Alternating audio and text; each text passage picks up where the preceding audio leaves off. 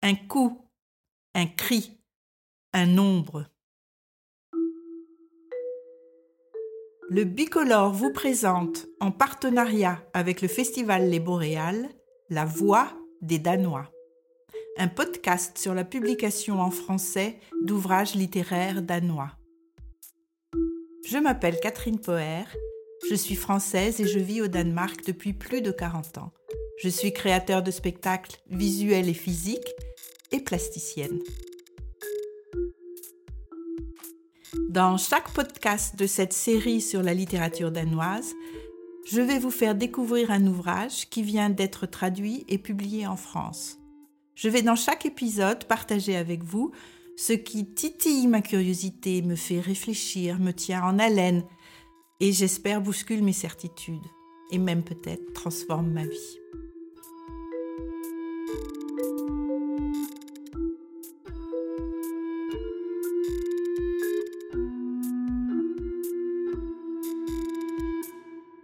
Je vous présente le poète Yahya Hassan à l'occasion de la publication de son recueil de poèmes Yahya Hassan aux éditions Au Diable Vauvert.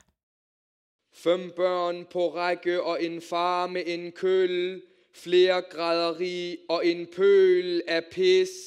Vi stikker skiftevis en hånd frem for forudsigelighedens skyld. Den der lyd, når slagene Cinq enfants alignés et un père avec une batte. Multipleurs et une flaque de pisse. On tend la main à tour de rôle dans un mouvement d'anticipation. Ce bruit quand les coups tombent, sœur qui sautille si vite d'un pied sur l'autre, la pisse ruisselle sur ses jambes. Tendre une main, puis l'autre. Si c'est trop long, les coups tombent arbitrairement. Un coup, un cri, un nombre, trente ou quarante ou parfois cinquante, et un dernier coup de pied au cul pour prendre la porte. Il attrape frère par les épaules pour le redresser, continue à frapper et à compter. Je baisse les yeux et attends mon tour. Maman brise les assiettes dans la cage d'escalier pendant qu'Al Jazaira diffuse, bulldozer hyperactif, morceaux de corps indignés, bande de Gaza au soleil. Des drapeaux sont brûlés. Si un sioniste ne reconnaît pas notre existence, si tant est qu'on existe, quand on nos quêtes de peur et de douleur, quand on reprend notre souffle ou nos esprits, à l'école, on ne doit pas parler arabe, à la maison, on ne doit pas parler danois, un coup, un cri, un nombre.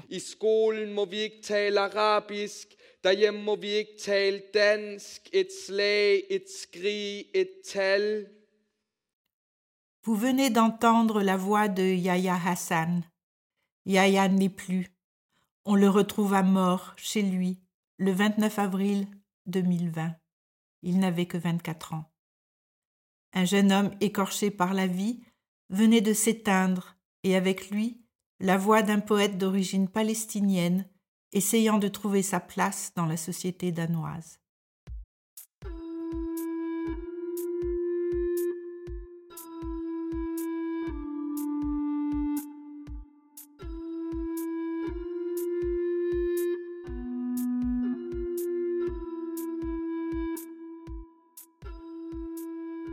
J'ai contacté Catherine Renaud pour qu'elle m'explique sa rencontre avec la langue de Yahya Hassan et son travail de traductrice. C'est un défi parce que je n'avais pas forcément l'habitude de traduire de la poésie, mais c'est quand même un domaine assez particulier.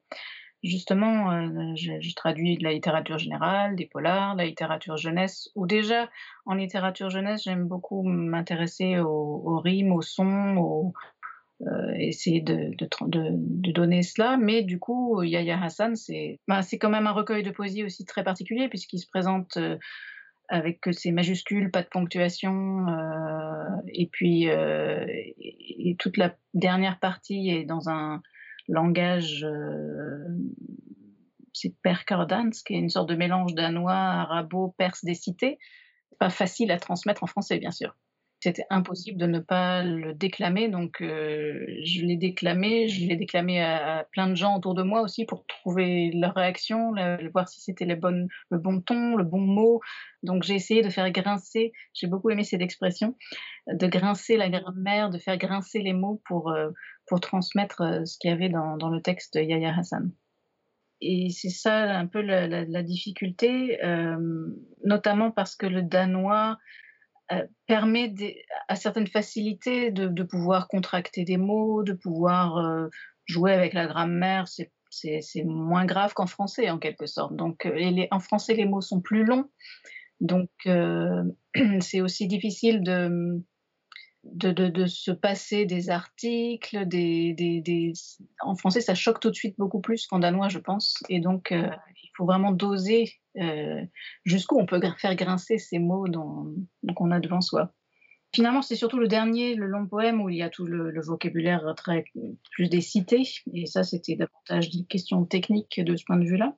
Et puis, dans le long poème de la fin, euh, cette, cette, formulation répétitive de, moi, moi, je, moi, je, moi, je, euh, qui, revient toujours, qui en français est un peu étrange aussi, mais j'ai préféré la garder comme ça pour essayer de, garder ça comme un sorte de fil conducteur dans ce poème-là.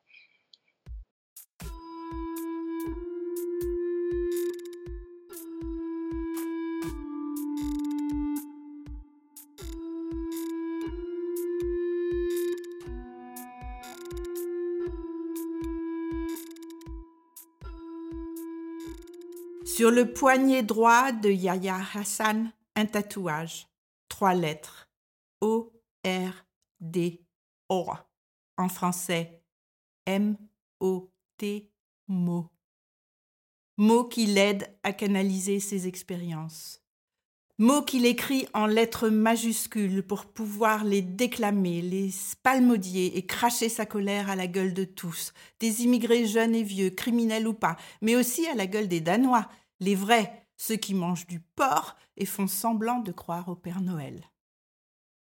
Il donne une voix à ceux qui vivent à la périphérie, là où la violence est quotidienne, dans la famille, dans la communauté, mais aussi dans les institutions danoises.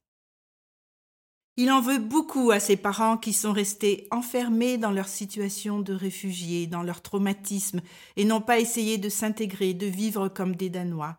Il dénonce la violence que lui et ses frères et sœurs ont subie.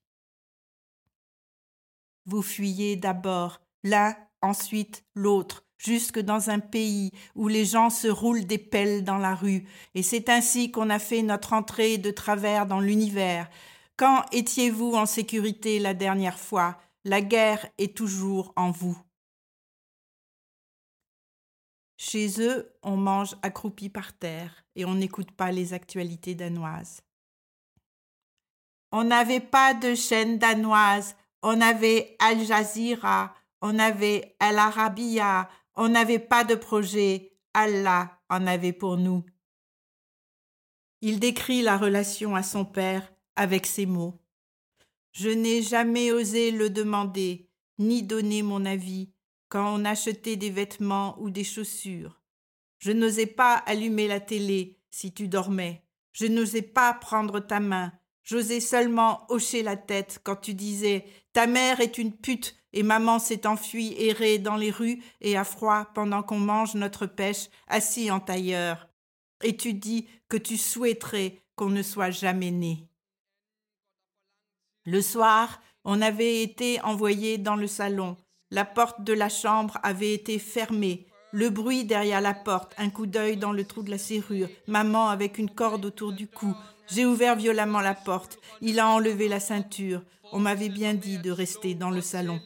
Jeg kigger ned og venter på, det bliver min tur. Mor smadrer tallerkener i opgangen, samtidig med at Al Jazeera TV transmitterer hyperaktive bulldozer og Voilà quelques exemples de la violence du quotidien de Yahya Hassan. C'est un fleuve de mots terribles et sans pardon qui se déverse tout le long de l'ouvrage.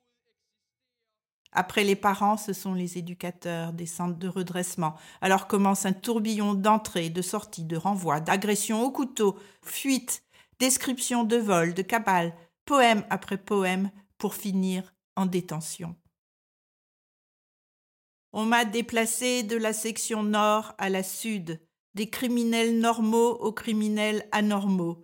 Observation à nouveau, groupe à nouveau, relève de 14 à 15. Je me branlais en regardant les infos. Faillite grecque, élection parlementaire, Hele Thorning-Smith, Natacha Krohn. Mardi et jeudi, le psychiatre nous examinait tous, tête et et nos bouches étaient bourrées de psychotropes. Y a rien. Monsieur est mieux que tout ça. D'ailleurs, tout ça, bah, ça ne sert à rien. Et mieux vaut ne rien faire que de faire mal. Les mains dans la merde ou bien dans les annales. Trou du cul ou bien nombril du monde. Monsieur, c'est la fête plus haut que son trou de balle. Surtout pas de coup de gueule, faut être calme. Hein faut être doux, faut être calme. Hein faut être dans le coup, faut être branchouille. Pour être bien vu partout. Hein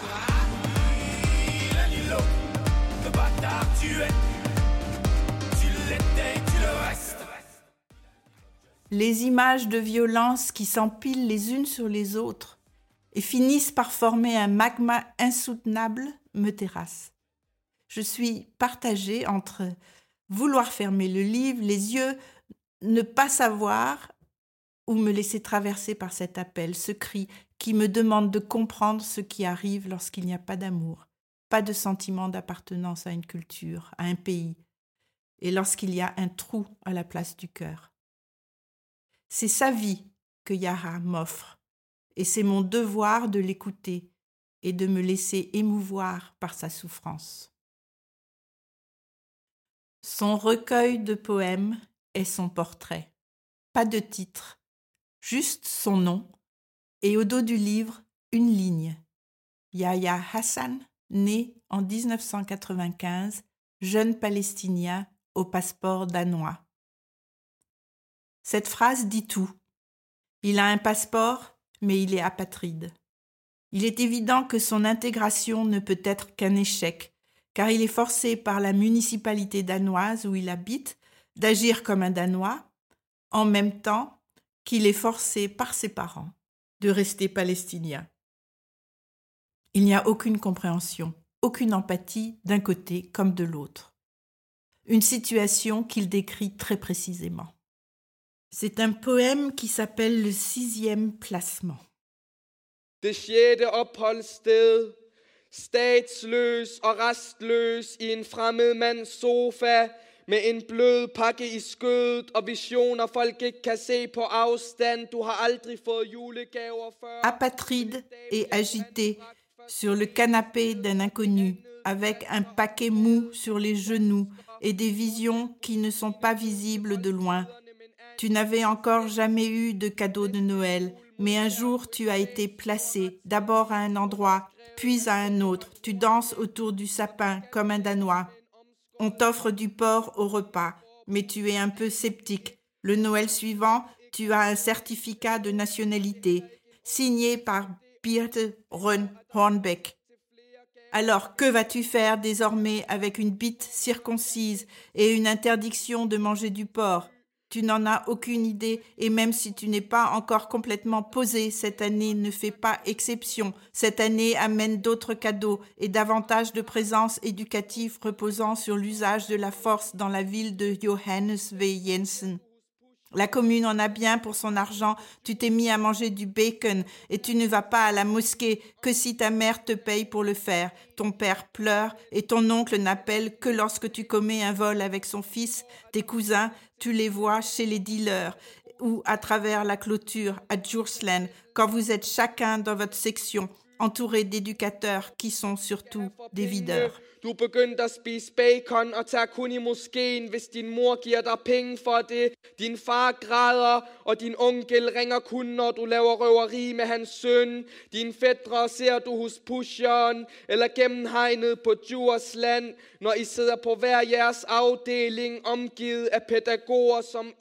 Er er dør. Yaya n'a pas rêvé d'être écrivain. À 7 ans, ses parents divorcent. À 13 ans, après des actes de violence, il est placé dans une école spéciale où une enseignante le remarque, lui offre des livres de poésie et l'encourage à écrire. Il dit que c'était comme si un fleuve de mots s'échappait d'une vieille blessure oubliée, des mots de colère. Elle lui offre une voix, car il se sent écouté.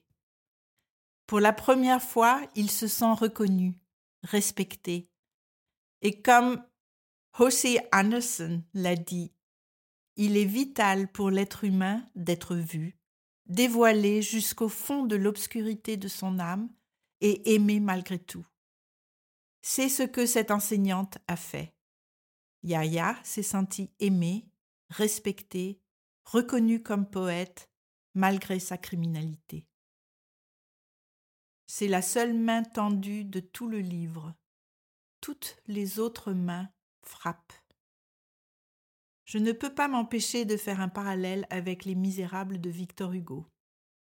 Victor Hugo commence son roman avec la main tendue d'un évêque, un geste d'empathie. Cela m'amène au film Les Misérables de Lajli, nominé pour un Oscar en 2019, qui décrit la vie d'une cité près de Paris. À la fin du film, alors que nous sommes tétanisés dans nos sièges et que nous ne savons pas qui, des enfants ou des policiers, vont tuer qui, une citation de Victor Hugo s'inscrit sur l'écran. Mes amis, retenez bien ceci. Il n'y a pas de mauvaises herbes ni de mauvais hommes. Il n'y a que de mauvais cultivateurs. Et c'est exactement ce que Yahya Hassan dit dans ses poèmes. Que déjà en 1995, le film de Mathieu Kassovitz, La haine, tourné dans la cité des Muguets, montre qu'il y a une société parallèle à la société française. On peut d'ailleurs dire la même chose pour la société danoise. Une société régie par d'autres règles dues à la difficulté de s'intégrer lorsque l'on n'a pas la peau blanche et que l'on s'appelle Mohamed.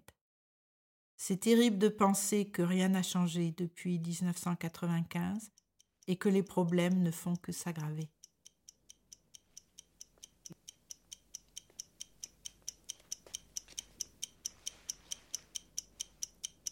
C'est l'histoire d'une société qui tombe et qui au fur et à mesure de sa chute se répète sans cesse pour se rassurer. Jusqu'ici, tout va bien. Jusqu'ici, tout va bien. Jusqu'ici, tout va bien. L'important, c'est pas la chute. C'est l'atterrissage. Yahya Hassan ne se ménage pas et ne ménage pas ses lecteurs. Il n'utilise pas de métaphores, il décrit ce qui est. Il dévoile les tabous religieux et sociétaux. À l'opposé des thèmes poétiques courants comme l'amour, la mort, le temps qui passe, la nature, il est à fond dans la réalité. Son langage est une mitraillette poétique, désespérée, désolée. Je vais vous lire un poème qui s'appelle Papa, mon fils non né. Je verse vingt litres d'obscurité et une enfance contre le mur, une main d'âge de pierre, un Coran de poche. Peut-être que je t'aurais aimé si j'avais été ton père et non ton fils. Vos défauts et vos prières et vos aides, je hais le pays qui était le vôtre, et le pays qui est devenu le nôtre, le pays qui ne sera jamais le vôtre, et le pays qui ne sera jamais le nôtre, alors que chuchotes-tu à l'oreille enflammée que je devrais regarder les arbres? Je voudrais accrocher votre bonheur dans les arbres, mais je l'ai pendu avec un nœud coulant et j'ai mangé les braises. J'étais un couteau dans l'entrebâillement d'une porte et chers parents, vous dormiez comme absents. Mais je l'ai vu, lui, comme mon enfant, et je me suis trouvé en partie dans son corps. J'étais en dehors de son sommeil, et si le sang devait couler, maman en serait barbouillée et son sang à lui était sale, mais j'aurais dû lui couper les couilles comme il a coupé les couilles du mouton en disant Regarde mon fils, voilà les couilles.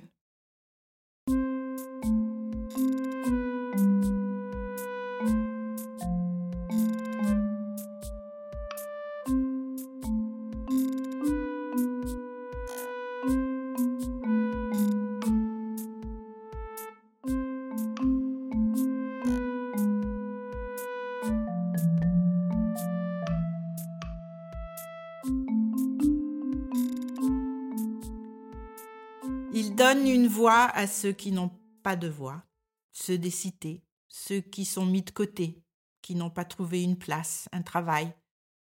Ce sont des mots vécus, des mots ressentis dans sa chair. Ce n'est pas ce langage des journalistes ou des politiciens qui ne peuvent que juger ou analyser ce qui se passe dans les ghettos. Lui, il connaît le son des escaliers en béton, les portes qui claquent, les enfants qui crient, les deals de haches, les vols de scooters. Et comme il le dit avec beaucoup d'humour, les policiers du quartier sont ceux qui le connaissent le mieux. Il toucha un énorme public. Ses poèmes furent aussi lus par ceux qui normalement ne lisent pas de poésie. Mais il s'est fait beaucoup d'ennemis, car il ne mâche pas ses mots.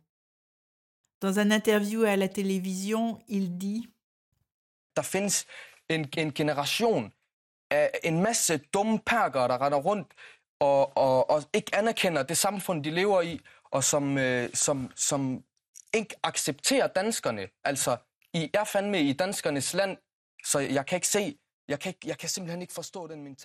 Les ghettos sont remplis de bougnoules imbéciles qui traînent en survêtements de sport.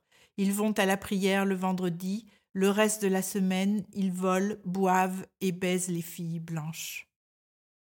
Mais il explique aussi qu'on les engueule du matin jusqu'au soir, chez eux et hors de chez eux, que personne ne s'occupe d'eux, leur donne un boulot, leur loue un appartement, qu'ils ne sont désirés nulle part, ils sont présents dans toutes les statistiques négatives, ils ne peuvent pas s'attendre à être traités équitablement, alors ils font en sorte que les préjugés à leurs égards se réalisent.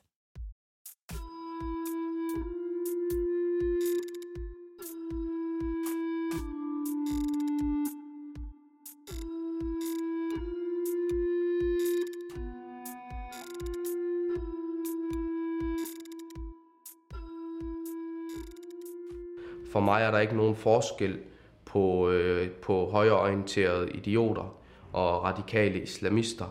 Øh, det, er, det er to slags øh, ekstremister på hver deres Il n'y a aucune øh, différence entre les imbéciles de l'extrême droite et les islamistes radicaux. Ces extrêmes opposés tiennent la société en otage. Mon livre n'est qu'un produit. Tu peux être d'extrême droite ou musulman, maçon, pédagogue ou autre. Tu peux acheter mon livre dans une librairie, lis-le et interprète-le à ta façon. Ce recueil de poèmes est écrit et publié. Il n'y a rien à ajouter.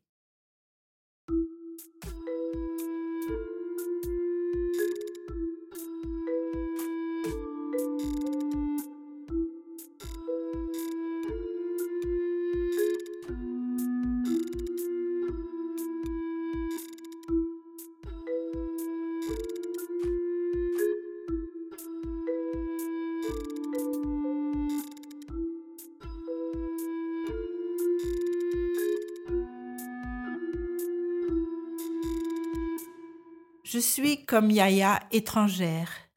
Mais moi, je suis venue au Danemark vers la fin des années 70, de mon propre gré. J'étais amoureuse.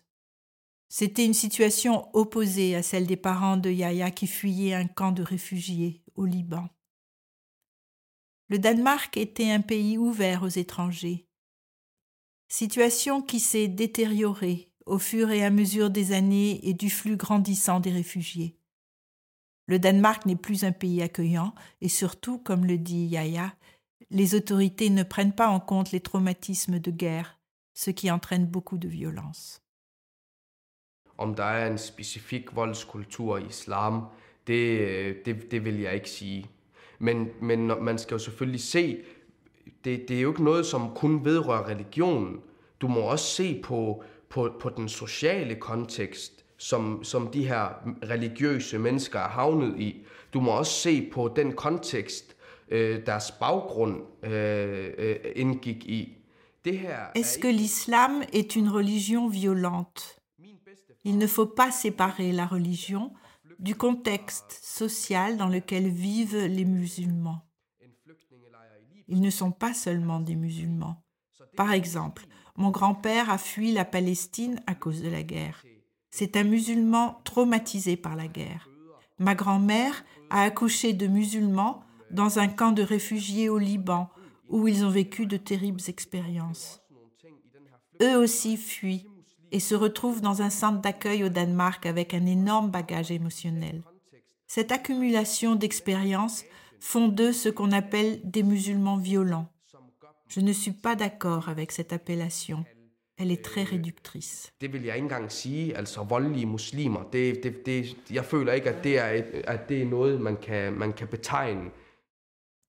J'admire son courage. Il regarde la réalité telle qu'elle est et ne ment pas pour arriver à dire sa vie dans toute sa cruauté. Il se met à dos sa communauté.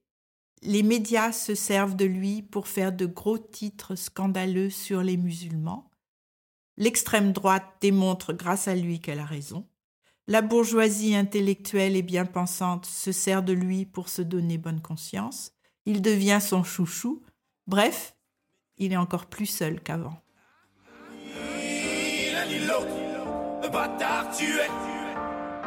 tu l'étais, tu le restes. je suis.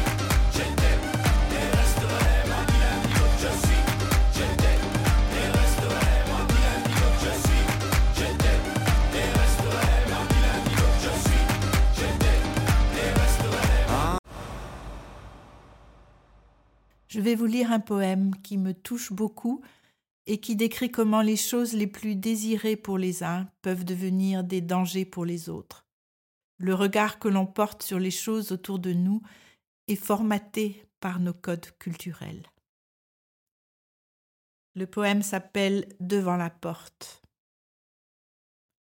Assis dans le vestiaire, un biscuit de Noël à la main, j'apprenais à faire mes lacets en silence, des oranges avec des clous de girofle et des rubans rouges suspendus au plafond comme des poupées vaudou transpercées. C'était ça la maternelle. Les autres attendaient impatiemment l'arrivée du Père Noël. Moi, j'avais peur de lui autant que j'avais peur de mon père. Ces quelques lignes transpirent de solitude. Il ne peut parler à personne de son incompréhension devant les décorations, qui pour lui ressemblent à des poupées vaudou, et de sa terreur du Père Noël, qu'à personne ne comprendra. Tous les autres enfants l'attendent avec tant d'impatience.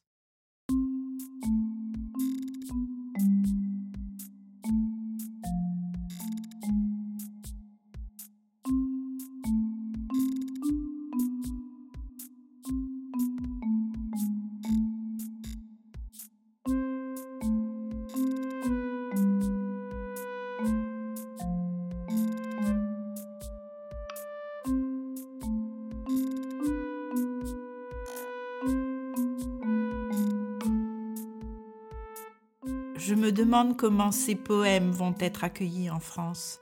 J'en ai parlé avec Catherine Renaud, sa traductrice. C'est vraiment le cri d'un jeune homme, euh, d'un homme d'ailleurs très jeune homme à l'époque, n'est-ce pas euh, euh, Le cri d'un écorché vif, et c'est cette sensibilité, cette, cette spirale vers l'enfer, cette quête d'identité, de, désir d'échapper à la maltraitance avant tout, euh, qui, qui, moi, me semble essentiel dans, ce recueil-là. Et j'espère que c'est ce que le public français y verra avant tout, parce que je pense que c'est ce qui est vraiment euh, euh le plus touchant. Parce que bon, c'est vrai que j'ai cru comprendre qu'au Danemark, on l'appelait un peu le Rimbaud euh, danois, ou quelque c'est une sorte d'enfant terrible euh, du Danemark. c'est vraiment un écorché vif, c'est vrai, qui, qui essaie qui se rebelle un peu contre euh, contre la société actuelle et euh, autant Rimbaud pouvait se rebeller contre la bourgeoisie de, de, l'époque de son époque à lui autant euh, eh bien Yahya Hassan se rebelle contre tout ce qu'il a ce qu'il a trouvé injuste dans sa propre dans sa propre enfance et, et, toutes les maltraitances à tous les niveaux qu'il a pu qu'il a pu croiser et qui ont fait qu'il est qui est devenu.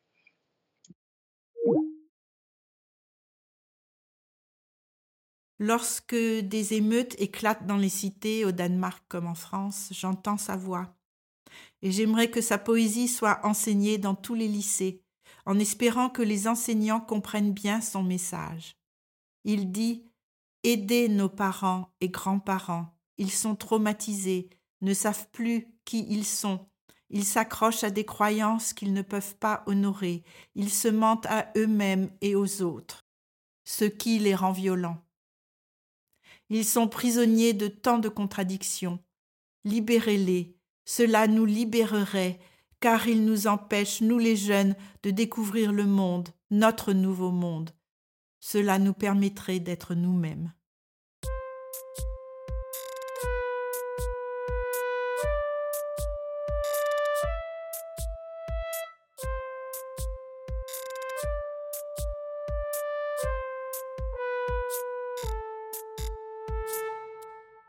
Ayant vendu 120 000 exemplaires de son livre, ou étant très réclamé pour des lectures ou débats, il pouvait vivre de son travail et n'avait plus besoin de voler. Mais il avait réveillé un tsunami de réactions. Il devait être protégé par la police, porter un gilet par balle. Protection qu'il refusa au bout d'un certain temps, ce qui entraîna qu'il subisse de nombreuses agressions. Il était souvent violemment pris à partie par ces jeunes immigrés criminels qu'il critiquait. Il était devenu une star en même temps qu'un hors-la-loi.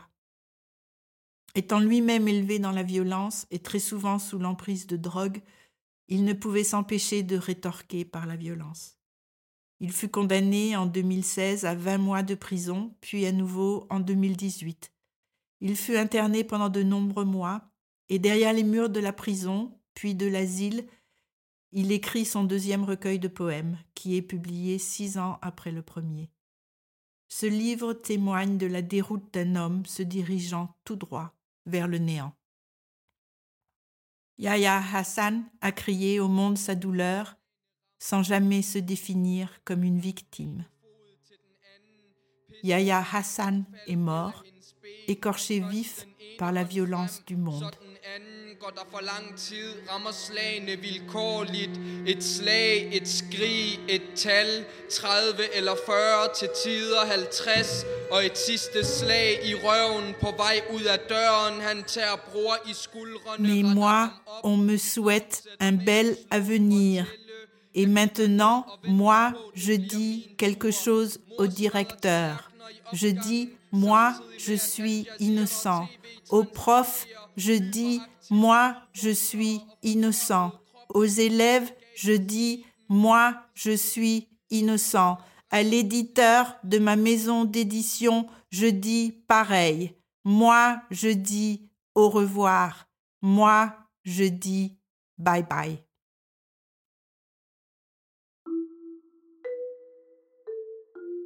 Vous avez entendu la voix des Danois, son et musique par Elke Lallemen et Stromae.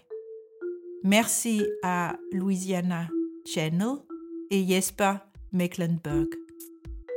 La voix des Danois est produite et adaptée par Mette Kruse et Monk Studios pour le bicolore. Je suis Catherine Poher et vous pouvez bientôt me retrouver pour le prochain épisode.